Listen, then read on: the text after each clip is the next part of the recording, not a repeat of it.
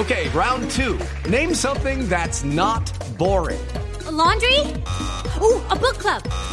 Computer solitaire, huh? Ah, oh, sorry, we were looking for Chumba Casino. That's right. ChumbaCasino.com has over 100 casino style games. Join today and play for free for your chance to redeem some serious prizes. ChumbaCasino.com. No purchase necessary. Full prohibited by law. 18 plus terms and conditions apply. See website for details. Ministro del Interior, Guillermo Rivera, buenos días, ministro. Buenos días. Un saludo para usted, compañeros de la.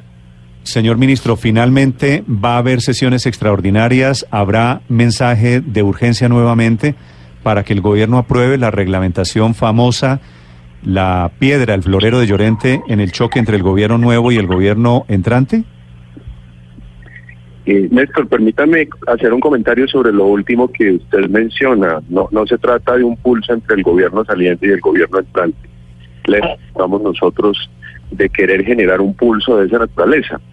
Lo único que queremos es que la Jurisdicción Especial para la Paz cuente lo más rápido posible con unas normas de procedimiento que le permitan actuar con el pleno de sus competencias. En este momento están listos los informes de la Fiscalía, de la Procuraduría General de la Nación, de las organizaciones de víctimas, que dan cuenta de toda la información que va a servir de insumo para la actuación de la JEP y hay una serie de excombatientes de las FARC, miembros de la fuerza pública, que ya tienen la condición de comparecientes ante la JEP y la JEP no tiene hoy unas normas de procedimiento para actuar. Se trata, por eso le digo, no de un pulso político, sino de un asunto de Estado, de una urgencia de Estado, de que esta jurisdicción cuente con unas normas de procedimiento. Sí. Ministro, obviamente entiendo su precisión, pero por el otro lado, la escena es el gobierno eh, que sale está pidiendo que lo voten rápido y el gobierno que llega está pidiendo que se aplace la votación. Pues yo entiendo que usted no quiere verlo como un pulso o que el país lo entienda como un pulso, pero en la práctica hay una diferencia de opiniones. Ministro, le preguntaba, hay una diferencia de opiniones evidente entre el gobierno que llega y el gobierno que sale, ¿cierto? Bueno, eh, lo que he oído del gobierno electo es que ellos preferirían que la Corte Constitucional se pronuncie sobre la ley estatutaria que fue aprobada el año pasado en el Congreso, pero que por su condición de estatutaria no puede entrar en vigencia hasta tanto la Corte no se pronuncie. Pero lo que ocurre es que esta ley de procedimiento no desarrolla esa ley estatutaria. Esta ley de procedimiento desarrolla el artículo transitorio 12 de la Constitución que fue incorporado a la Carta Política mediante el acto legislativo 1 del 2017, que fue el que creó la Jurisdicción Especial para la Paz. Y ese artículo 12 dice que los magistrados de la JEP elaborarán un proyecto de procedimiento que se lo entregarán al gobierno y el gobierno a su vez lo llevará al Congreso. Y eso es exactamente lo que estamos haciendo. Por eso insistimos en que este proyecto no tiene origen en la ley estatutaria, sino que tiene origen en la propia Constitución y que es absolutamente necesario para que la JEP pueda actuar. Pero hay algo más, Néstor, que es muy importante que los oyentes lo sepan y que ustedes también lo sepan. Otro de los artículos de esa reforma constitucional, que es el 15 transitorio, señala expresamente que la Jurisdicción Especial para la Paz nace a la vida jurídica con ese acto legislativo y no necesitará de ninguna ley para empezar a funcionar. Por esa razón, la JEP ha venido tomando decisiones de incorporar procedimiento a través de protocolo en la medida en que no hay una ley de procedimiento. Por eso nuestra insistencia en que se le dé a este proyecto la mayor celeridad, porque de lo contrario lo que vamos a, dejar es el camino abierto para que la JEP pueda hacer uso de ese artículo 15 transitorio y que tendría toda la legitimidad de hacerlo. Ahora, lo más democrático es que sea el Congreso el que fije las normas de procedimiento. Mm. Señor ministro, eh, obviamente esta es una discusión que tiene artículos, incisos. Eh, no quiero meterme en ese tema porque escucho argumentos de lado y lado. ¿Qué pasa si el Congreso insiste en eso, en esperemos a que decida primero la Corte Constitucional? ¿Qué hay en riesgo o qué, cuál es el escenario? Se viene un choque de trenes de marca mayor, Néstor, porque lo que va a ocurrir es que la JEP va a hacer uso del artículo 15 transitorio que le acabo de mencionar. Y, y seguramente tendrá que hacer uso del mismo por, por varias razones. En primer lugar, le van a llegar los informes de la Fiscalía, de la Procuraduría, le van a llegar las solicitudes de los propios excombatientes de las FARC, de los miembros de la fuerza pública, de los agentes del Estado, no miembros de la fuerza pública, pero que voluntariamente se quieran acoger ante la JEP y la JEP va a tener que actuar.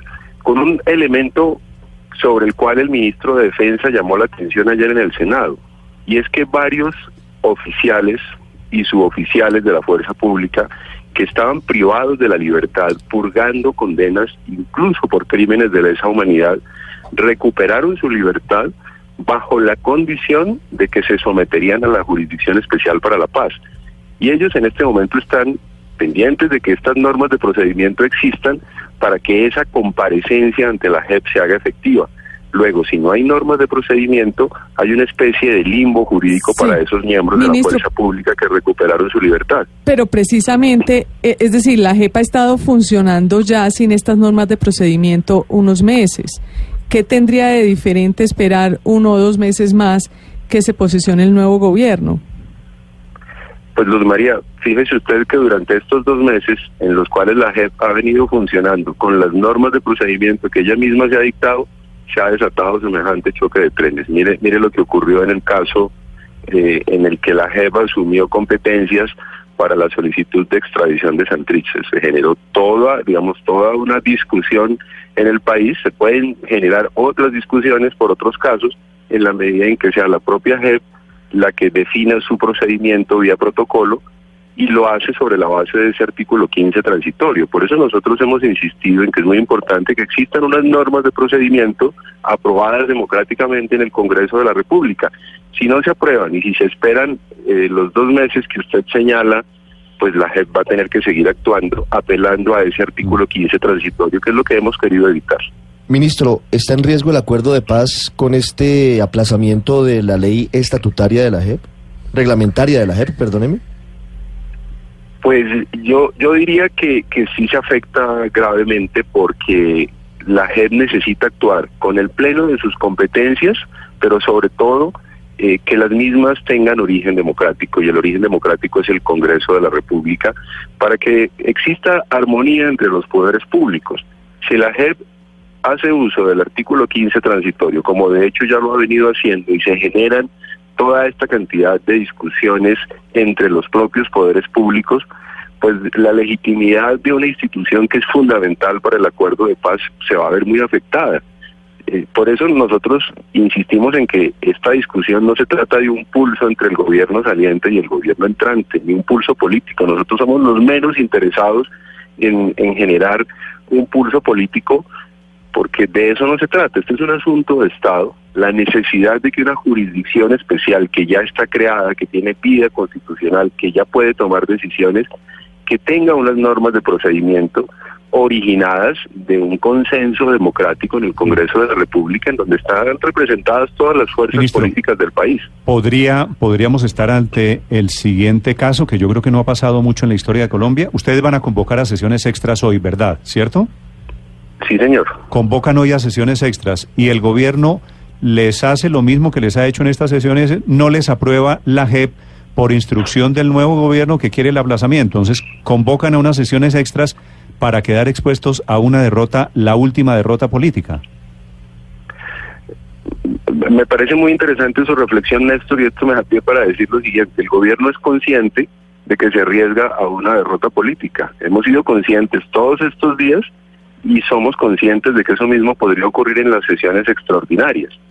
Pero lo que no podemos es renunciar a cumplir con nuestro deber sobre texto de no querer ser derrotados. Y nuestro deber es insistir en unas normas de procedimiento que son necesarias. Es decir, este gobierno al final del día lo que va a dejar es constancia de que hasta el último minuto de su periodo constitucional insistió en eh, su deber de que el Congreso de la República, o mejor, le insistió al Congreso de la República su deber de fijar unas normas de procedimiento para la Jurisdicción Especial para la Paz. Es el ministro del Interior, Guillermo Rivera. ¿A partir de cuándo son las sesiones extras, ministro, que convocan hoy? A partir de mañana. Sí, sí, porque hoy, hoy se acaba el Congreso, ¿no? Así es, hoy es 20 de junio, hoy terminan las sesiones ordinarias. ¿Y van de mañana hasta cuándo?